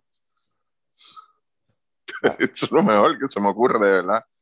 Ah, Mira, no, eh, eh, es un acto, es un acto porque aquí nosotros, mientras ustedes están, la gente que nos está escuchando, incluso nosotros también estábamos sufriendo por los embates de la pandemia, nosotros nos mantuvimos aquí semana tras semana diciéndole lo mismo. O sea, al BCN haciendo nuestras recomendaciones, incluso se les dijo, no, no, no, y no, y no, esa era nuestra recomendación grande, no lo hagan, no lo hagan, no lo hagan, pero ellos como quiera lo hicieron. Y entonces hace, dije los dos, cuatro meses full porque precisamente hoy se acaba marzo ya, hasta que tenemos 3 de diciembre. Y que todavía hayan personas, o sea, número uno, diciendo, diciendo, sea, pues partiendo de la premisa de que ellos dijeron de que la burbuja fue exitosa. ¿Ok? Que haya gente que todavía no haya cobrado es triste, de verdad. Es triste en una liga profesional, como ellos dicen llamarla. O sea, eh, eh, los empleados, de verdad, si no han aprendido de esta, yo espero que aprendan bien la lección, como dice Chaman, uno tiene que mirar más arriba siempre. O sea, no se quede aquí de verdad, porque eh, este, ya es consistente, o sea, y, y, no tan solo en, en, en, en, en baloncesto, tú sabes, es en muchas áreas, pasa lo mismo, pasa la misma mierda. Pero en el deporte, a mí lo, a mí lo que me molesta en el BCN es, sea, fue un éxito, fue un éxito, fue un éxito. La burbuja, olvídate, olvídate, despertó el interés. Sí, pudo haber despertado el interés de, de la fanaticada. Para los que no creían. sí. Para los que no creían. Te, te, Tú hiciste eso por un capricho. Ok, lo lograste, qué bueno, de verdad. Coño, pero quedaste mal con tu empleado. Sea, que si en serio, si es realidad, si es verdad, que yo todavía no te la compro, Ricardo, de que la burbuja fue un éxito, mira, desluciste, caíste en lo más bajo porque no pudiste cumplir con tu empleado, pues no, mira, no fue un éxito. O sea, mira, no, este, competitivamente, pues era lo que estábamos buscando, pero lamentablemente no pudimos cumplir con los compromisos económicos que tenemos con nuestros empleados y pues, de verdad, pues mira, lo... esa debe ser tu mayor ofensa ahora mismo, no poder pagarle a tus empleados. Mira qué fácil. Yo no podría dormir, pero lo, lo, Ah, pues, lo, lo, o sea, en lo competitivo, la burbuja, pues fue un éxito pero no levantó el interés de los fanáticos. Pueden poner los números no. de las redes sociales, pueden poner los números de los ratings que no los han puesto todavía de la final. Lo que me dicen de guapa, de guapa, fue que fue un fracaso en cuestión de rating comparado con otras temporadas y tomando en consideración que la gente estaba encerrada en sus casas. Que uh -huh, ese es otro. Uh -huh. En un periodo que la gente también está encerrada en sus casas o reunido con la familia. Y entonces, pues, tú sabes, pero en el aspecto económico, todas las burbujas que se hicieron alrededor del mundo, perdieron dinero. Lo que pasa es que unas ligas tienen el capital para asumir esos gastos y esos compromisos, y hay una que no, que es el BCN. Esa es la realidad. Y como se dijo aquí, hay ligas de esas que también ya tenían un entorno de transmitir los juegos por las redes, que tenían un, este, una base buena ya de televisiva. El BCN, a pesar de todos estos años, tú sabes, no quisieron entrar en esa de lleno, en eso de, de- de las transmisiones online y todo este tipo de cosas, tú sabes. Y Hasta pues que mira, llegó la burbuja, obligado. hasta que llegó la burbuja. Sí. Bueno, vamos a ver, esto va a ser un, un tema que Vicky se extiende. Y entonces, Ricky, tengo aquí buenas noticias para ti.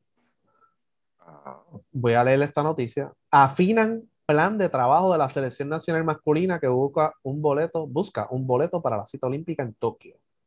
Así, mm, así que, Ricky, hay, afinan, hay- hay plan. Sí, hay plan. sí.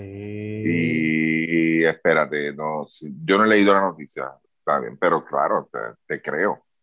Eh, eh, ¿Es la intención o de verdad hay un plan?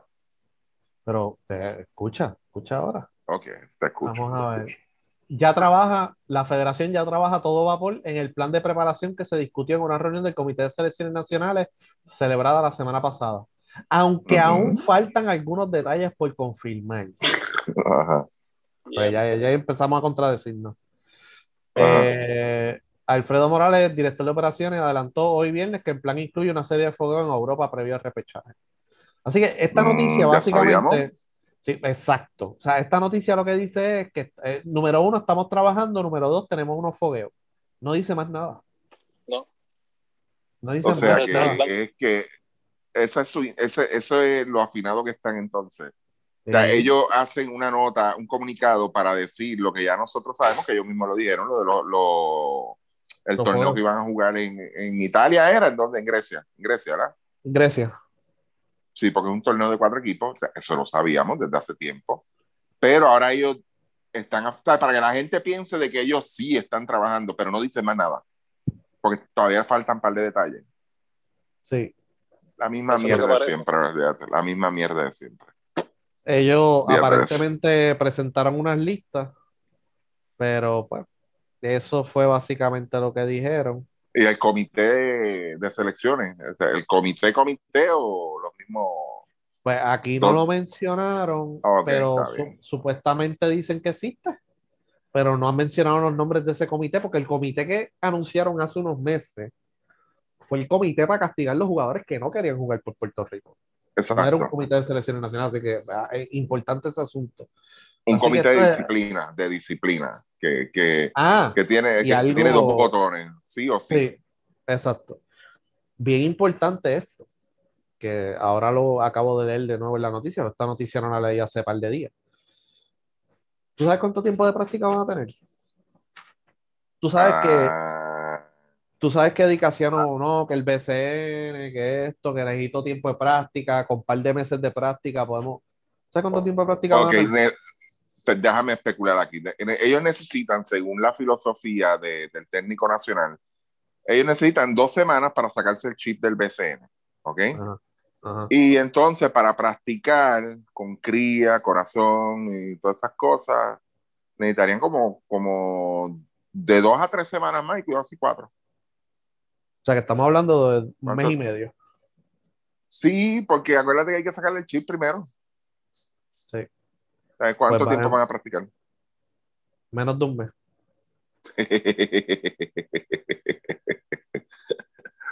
El repechaje el 29. El, y el, el fogueo es la semana antes. Exacto. El repechaje es el 29. El fogueo es del 18 al 21 de junio. Y ellos Mm. van a empezar a practicar a principios de junio. No han dicho qué es principios de junio. Si es el 1, si es el 2, si es el 3, si es el 4. Va a ser hasta el 6. Pero entonces, el 18 de junio es el fogueo. Sí, que tienen que salir al menos dos días antes. Tienen que salir dos días antes. Vamos a ponerle cuatro días antes por la cuestión del viaje. Perdiste O un sea, día de son viaje. cuatro días, eh, ya estamos a 14. Este, el día 13 se lo dan libre para que hagan sus últimos arreglos. El día 12, pues, es la joda y la oración y el, y el más grande que yo nadie. O sea, que lo que van a prácticamente de 8, o, por eso es que tienen que hacer dos y tres prácticas al día este cabrón, de verdad. O sea, porque lo que van a estar practicando no llega a 10 días, por lo que estoy sacando tiempo aquí, cuenta. No van a practicar, y, eh, no, que hay que practicar, necesito tiempo, necesito tiempo, y cuando le dan el tiempo que el BCN aplaza su torneo, para que él pueda practicar, lo que escoge un par de semanas. Cuando, Ay, tú sacas mío, cuenta, cuando tú sacas cuenta entre los días de viaje, entre esto, entre mira, no conseguí cancha, vamos a, a esta otra cancha, entre esto y lo otro, no van a practicar más de tres semanas. Vamos, este, apunten por ahí otra, otra predicción más. Ya mismo, ya mismo no, en junio, claro está. Cuando empiecen este tipo de interrogantes y estas cosas, vamos a escuchar la frase del coach nacional que va a decir, bien claro, o el mismo Humberto, va a decir, no, porque vamos a aprovechar ese fogueo para afinar los últimos detalles del equipo. Apúntala por ahí, que así mismo lo van a decir, ¿ok? Sí. Y bien importante, la selección juvenil, no se sabe quién está a cargo de la selección juvenil y no se sabe quién es el dirigente y no se sabe a quién van a convocar. Adiós, pero no era Eddie el que iba para ese equipo. Pues eso fue lo que se anunció hace dos años y nunca Sí. lo hizo. Ok, vamos bien. Me Van encanta. a jugar del 3, van a jugar del 3 al 11 de julio. Sabemos, ya nos llegó información que hay cabildeo de clubes en Puerto Rico para poner un coach que es anti New Yorkican. Lo vamos a, y si lo nombran, lo vamos a tirar al medio. Eso es bien importante. Que hay un coach que se pasa hablando en las redes de que no, que están de los New Yorkers, que hay que llevárselos de aquí, que qué sé yo. Bueno, tú vas a un mundial sub-19. Si quieres competir, tienes que llevarte a los New Yorkers. ¿Te guste o no? Hay que ver si van a usar Omar de nuevo. Porque, y Omar ha estado abierto a traer New Yorkers, Sí. pero hay coaches, hay coaches este pico y pala que pues no les gusta la idea de tener New Yorkers y ahí pues, pues déjame llevarme a este chamaco que juegue en mi club porque eso ayuda a mi club. Tú sabes, cosas así, la mentalidad de muchos de ellos. Así que, pero al sol de hoy no se sabe quién es el dirigente de la sub-19. Voy a hacer una predicción. Próximamente va a salir ese comunicado porque ellos reaccionan a, a lo que nosotros decimos aquí o a lo que se dice en las redes. Así es como ellos trabajan. Mira, 12 Magníficos dijo, Ay, ah, pues vamos, vamos a mandar un comunicado que está el plan del plan del plan del plan, pero no dijimos nada. O sea, aquí hay un comunicado de 1, 2, 3, 4, 5, 6, 7, 8, 9, como 10 párrafos que no dice nada. Así que yo, mi proyección es que Y después a viene y se llenan la- de aquí a un, de aquí a un mes, se llenan la boca diciendo, ah, pero nosotros soltamos un comunicado en, en marzo, Sí. ¿no se acuerdan? Eh, Y yo no sabía Sin que contenido, ¿ok? yo no sabía que parte de lo, del trabajo de las personas de la selección sub-19 era ver los flits de 12 magníficos, pero en eso están enfocados ahora. Tenemos gente ahí. Sí, Ah, excelente, pero bueno, vamos le damos la bienvenida entonces oficialmente. sí. Y entonces, hablando de reacción, ¿Mm? nuestro, nuestro ex compañero Chacho tiró, tiró un tweet eh, hablando de Pool Basket y que se tienen que dar su puesto y, y tienen que reconocer la labor de Pool Basket. Y entonces, pues obviamente, Humberto tuvo que reaccionar al respecto en el vocero. Eh, deja ver si consigo la nota rápido. Eh, pero básicamente él le echó la culpa al gobierno como la razón por la cual no le están pagando a Basket. Ay, Dios mío, ser señor. Incomprensible. Así que Tipo no, más, más, más, más, más gofio, de verdad. O sea que no, no sé. Él dice que son parte de la federación, pero no tengo chavos para pagarle por culpa del gobierno. Eso básicamente fue lo que él dijo. Vamos, vamos a la Está- está- vamos. por lo menos, por lo menos reconoce que hay que pagarle. Eso es, ese es el punto importante ahí, que reconoce que por esos esfuerzos hay que pagarle a ellos. Y aquí, lamentablemente, eh, está haciendo un esfuerzo voluntario básicamente y hay otras personas dentro de la misma federación y o allegadas a la federación que se están beneficiando económicamente de, la- de los esfuerzos de ellos. Ay, santa. Y pues eso pues es parte de culpa de ellos. O sea, a lo mejor ellos no quieren cobrar. eh, mira, lo de nosotros es para mejorar la selección nacional, fine. Pero tienes que tener en cuenta también que hay gente dentro de la federación y allegada a la federación que se están beneficiando económicamente por la identificación de esos jugadores, incluyendo a gente, incluyendo eh, los payasos que se pasan en Facebook, que se están beneficiando de eso también, están llamando a jugadores para eventualmente representarlos. Eh, y agentes en el mismo Twitter, eh, Chaman sabe quiénes son, que ahora, ahora, ahora hay agentes en Twitter comentando de qué es lo que tienen que hacer los jugadores colegiales. Ah, pero específicamente es irte a profesional para yo firmarte, para yo hacer chavo de ti.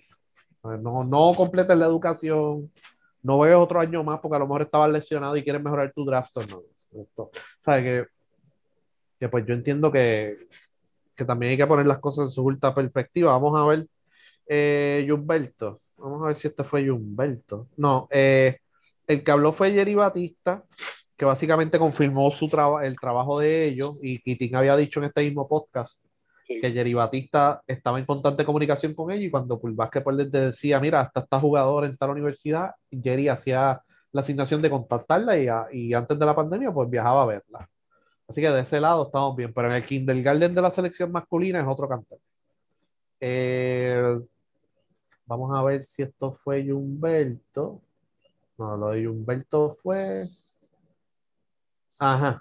Estamos bien agradecidos por todo el trabajo que hacen. Tan reciente como la semana pasada, uno de los miembros, Edgardo, se sentó con Xavier Miranda para repasar todos los jugadores que tienen identificados ¿Con para quién? ¿Con quién? con Xavier Miranda. ¿Y qué hace Xavier Miranda ahí? ¿Para qué se tiene que sentar con Xavier? Él está en la selección juvenil, no sé. Ah, exacto. Ajá. Para, Sí, acuérdate, que no tiene, acuérdate que no tienen coach tampoco. Para repasar todos los jugadores que tienen identificados para las tres selecciones juveniles que van a participar en verano. Sobre la posibilidad que el grupo reciba alguna remuneración económica por el trabajo que hacen, contestó que la mitad de la gente de la federación no cobra. Ajá. Repito, la mitad de la gente de la federación no cobra. Ay, mi madre. Ya yo me imagino que eso es lo que cobran. Pues, eh, oye, y le, y le pedimos a Jun que pusiera el informe económico y no lo va a hacer. Porque la, la vez que lo puso, no nos cuadraba los números. Ricky, Ricky levantó unos señalamientos y se acabó el evento. Y no lo volvió. Ahora yo quiero ver quién cobra y quién no cobra en la federación. Cuando nosotros leímos en este podcast una minuta que le consiguieron un dinero a Carlos Uriarte por básicamente darle información histórica a ellos que ya ellos tienen. Sí. Que está en el internet. que está en el internet que ya ellos tienen. FIBA tiene una base de datos de todos los torneos. Wow. FIBA América tiene, FIBA América tiene una base de datos desde el 2001. ¿Sabes qué? Y, no hay chavos. Y hay chavos para otras personas que los asesoran, de hecho, muy mal en otros renglones, pero para ellos que están haciendo el trabajo, que lo que están haciendo, como dice Chaman, es pintándole el Normandy, porque yo me atrevo a apostar que si Pulvaque no hubiese identificado a esos jugadores, no estarían en la selección porque esos son, esos jugadores, New Rican. Pues no, no saben y no entienden cómo es el sistema FIBA. Ellos nunca hubiesen llegado para acá a menos que cuando, ya cuando era profesional le decía a la gente, mira, mi abuelo es puertorriqueño, mi mamá es puertorriqueña, podría jugar en Puerto Rico profesional en López. Como fue el caso de muchísimos jugadores que han llegado a Puerto Rico y nadie sabía que eran puertorriqueños hasta que se inscribieron o, di- o llamaron para decir que eran puertorriqueños, como Renaldo Bosman.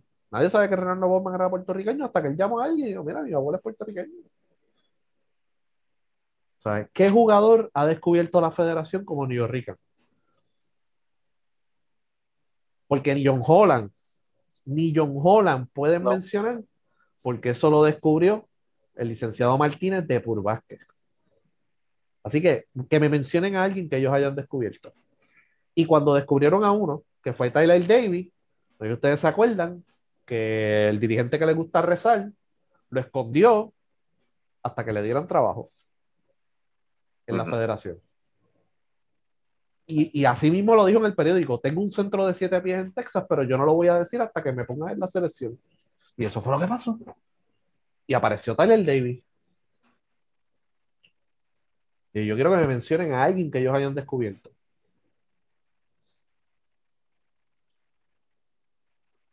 Está cabrón, man, de verdad.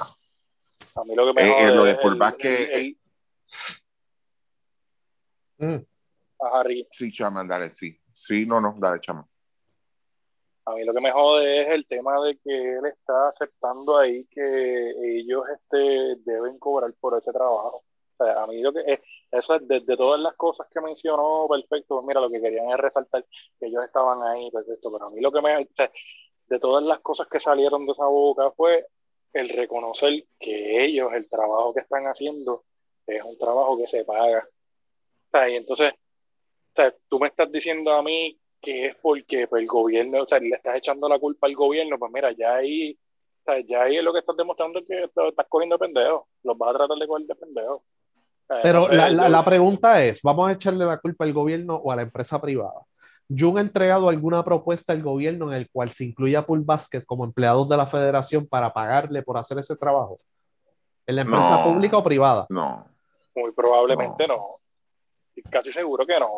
En ningún sitio ahora mismo de, de- de donde tú puedes hacer esas propuestas, en ningún lugar estoy seguro que aparece el nombre de Pool Basket ahí como que ellos este Por lo menos en, la- Eh. en donde nosotros hemos investigado en el gobierno, ellos no han sometido una propuesta para Pool Basket. Ellos no han sometido absolutamente No, no la hay, no existe. Es que, en la es que el, el problema de esto es, Ajá. el problema de esto es que Jun, lamentablemente, Jun y, y todas las personas que lo rodean se creen, piens- pensaban, vamos a ponerlo así, porque debe- a este momento deben estar claros, coño. Y si no lo están, de verdad, no joda. O sea, ellos pensaban que, que esta gente de Pulbas, que eran dos o tres chamaquitos de estos de Gedes, y se dedicaron a eso. Mira, no, tanto el Carlos como el mismo Quitín son profesionales, son tipos profesionales. O sea, son no, no son ningunos nenes de redes sociales ni, ni que se metan en internet a buscar. Son unos profesionales que ellos lo hacen por amor. Mira, se les admira y gracias, ok. Pero coño, tú sabes, tú estás sacando provecho de eso tanto para ti, en tu parte laboral, en tu compromiso laboral como presidente de la federación. Y está, hay gente allegada a ti que está sacando provecho de esta situación también. Tú reconoces que hay que pagarle. Esta- gente tú no la vas a comprar con dándole, ah, mira, no te preocupes, vete, vamos a jugar la ventana aquí, yo te doy taquilla VIP. Te- o yo O sea, te que llevo allá para que que veas, para que conozcas a los jugadores, aunque estén sudados o estén bañándose, pero que se joda, los conoce. Pero, pero- Te- mira, pero tú sabes lo que tú sabes lo que él hace, no. ¿sabes lo que hace Jun? ¿Sabes lo que hace Jun? Te ofrece taquilla.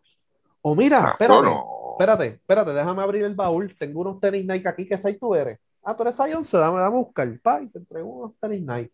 O te da una sudadera de la selección, o te dan una, una camiseta de la selección, y los tiene contentos. Así es como ellos bregan con esos chamacos. no Pero eso es una falta de respeto, es una falta de respeto, de verdad. O sea, a- aquí, o sea, sinceramente, pues mira, ya la, la- lamentablemente ya la fórmula pues está. Sea, la fórmula está. O sea, yo creo que para Pulvas que es un poquito difícil en estos momentos quizás sentarse a negociar. ¿Por qué? Porque la fórmula está, tú sabes, simplemente copiarle y meterle las ganas que le meten estos muchachos a eso. O sea, es, es un poco tarde ya para tú sentarte y venir a decir, no, mira, en adelante, eh, ah, de esta forma es que se va a trabajar eso porque fácilmente yo le voy a decir, pues la para el carajo de verdad. O sea, nosotros lo trabajamos acá, entonces el trabajo de ellos va a ser en vano. O sea, el trabajo de ellos, ¿para qué seguir esforzándose? Eso es lo que les gusta a ellos. Sea, los logros de ellos y, y, y más que satisfacción o, o, lo que sea, mira, se puede. O sea, ellos lo que le están demostrando a ustedes es que se pueden, las cosas se pueden hacer. O sea, si tú te lo, te, te lo propones y te enfocas en lo que tienes que hacer, se puede hacer pero no le falte el respeto de esa forma. Y yo creo que, que aquí Luis me acaba de dar el ejemplo donde ustedes, ustedes, ah, hay que conseguirle mil pico, mil, dos mil pesos, tres mil, cinco mil pesos a este cabrón para que me busque a mí quién fue el mejor anotador de Puerto Rico durante el ciclo del 2000 al 2004. No me jodas tú a mí. Entonces, para esta gente que son los que de verdad están metidos ahí buscando, rebuscando, y esto no es cuestión de, de tú buscar un Pérez, un Torres, un Santiago, que esté jugando colegial o esté jugando en high school, porque como allá hay data, claro está, está la base de datos. Sea, no, esto no es cuestión, esto va mucho más allá, comunicación y todo. O sea, estamos hablando sí. de que ya esta gente tiene un nombre. Mire, coño, no le falte respeto de esa forma, mano. Pero yo, en mi opinión, yo lo veo un poquito tarde, quizás, para poder sentarse a, a, a quizás lograr algo más formal o sea, integral, mira, nosotros vamos a ser parte integral de la federación, claro está, como quien dice, con mi silla, yo quiero mi silla ahí, pero que también se le, se le, se le dé este compensación económica. Es un poco tarde, menos, puesto que por lo es menos una fórmula yo, que ya... Yo entiendo que por el trabajo que hacen, pues llegar a un acuerdo con Pulbasque y decir, mira, te voy a dar X y tú lo repartes como tú creas. A lo mejor los Ujú. muchachos ni acepten un sueldo. Los muchachos no van a aceptar un sueldo, porque ellos, como tú dices, Ricky, son profesionales, pero para maximizar que podrían reclutar a otros chamacos que están empezando ahora en internet y pagarles por ese trabajo para que los ayuden. Eso sí, o, o- entre ellos pueden hacer con los chavos lo que les dé la gana. Pero el punto aquí es, tú estás diciendo que le vas a pagar, le estás echa- o sea, que eh, hay que, hay que pagarle, pero la mitad de la federación no cobra según tú y eso no está sustentado No. en ningún documento y sabemos que es embuste. Para empezar es embuste. O sea, eh, y no ha sometido ningún estado financiero a hacer la transparencia que tanto tú hablas.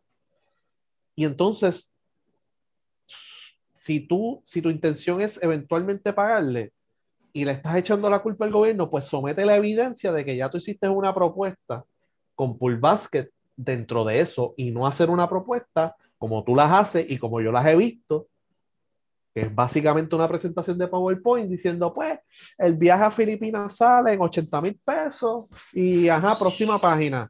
Pues el viaje a Serbia sale en 90 mil pesos, ajá, próxima página. Las dietas y los gastos, de y los gastos misceláneos es tanto y ya, dame 300 mil pesos.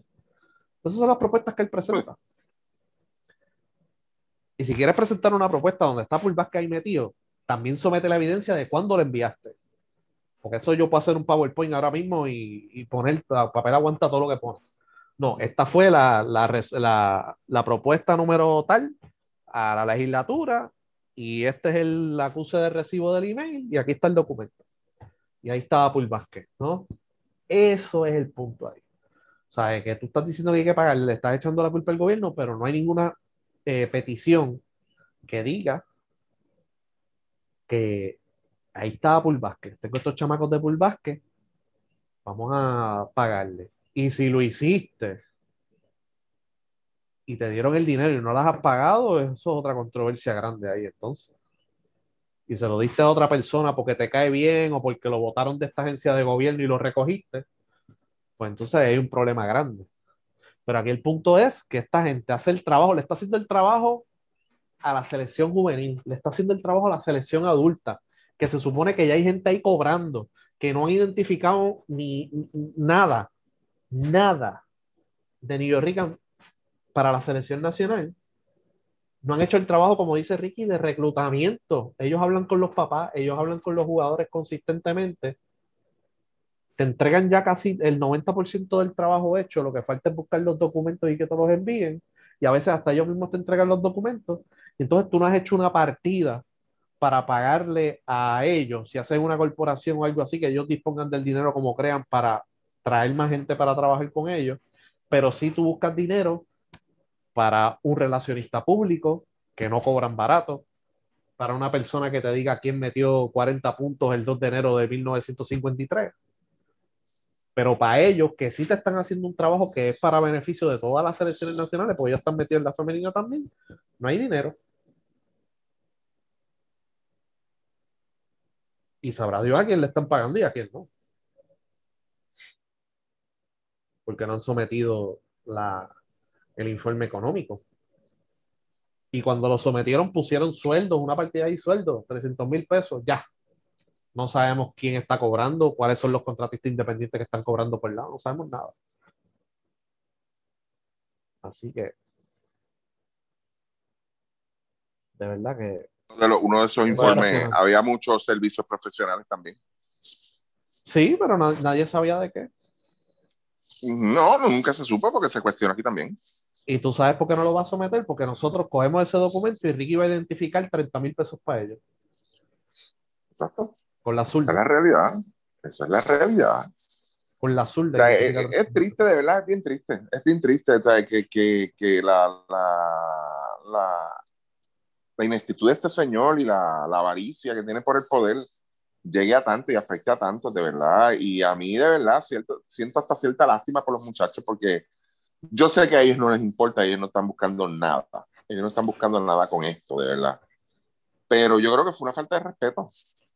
Yo o creo sea, que mínimo, mínimo, mínimo, mínimo, ellos deben tener una silla en la Junta de Gobierno.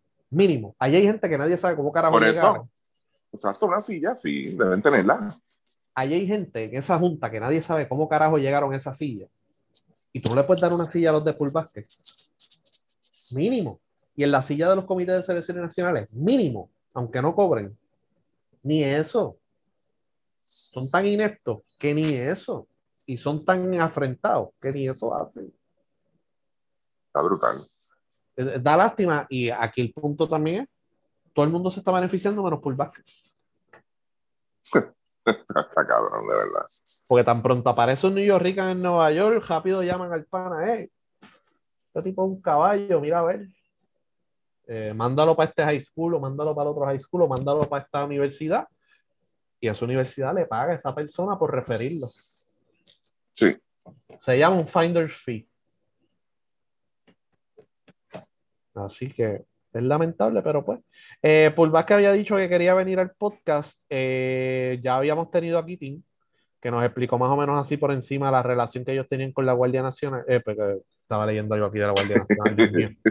Este, la relación. Full que va a montar un golpe de estado.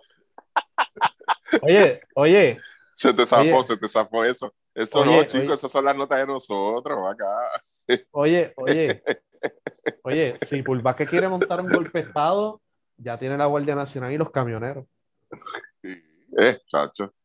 Sí, pero, pero, pero lo que, lo que había dicho Quitín era básicamente la relación con la selección femenina, pero que no existe relación con la selección masculina. Eso fue lo que él dijo.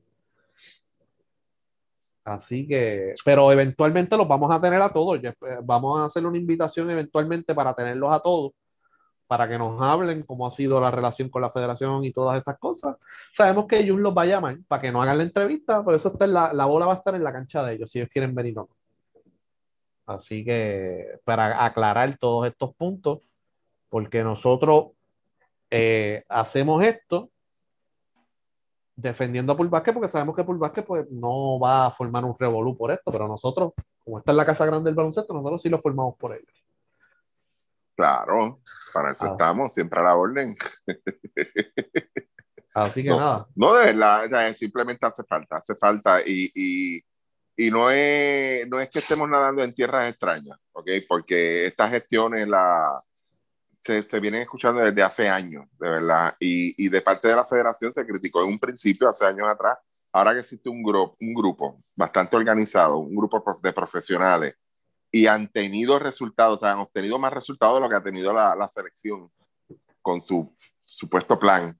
De verdad, mira, eh, eh, no es reconocerlo, no, no es llegar a llamarte a un huelestaca de allá, de los que te hacen favores, y reconocerlo. No, yo lo reconozco, que otro. Es, mucho más complejo que eso. Complejo. O analiza, como siempre te he dicho. O mire, señor, analice bien la situación, piense antes de hablar, busque la forma donde todo el mundo esté contento. No piense en usted, ni en el soplapote de la derecha, ni el de la izquierda, ni el que te lava el carro, ni el que lo lleva a arreglar o hacer la inspección. No pienses en eso. ¿Ok? No pienses en eso. Piensa en la gente que de verdad te está dando buenos resultados, te está ayudando. ¿Ok? Pero, nada, seguimos. bueno, regresamos la próxima semana. Claro que sí. Sí, señor. porque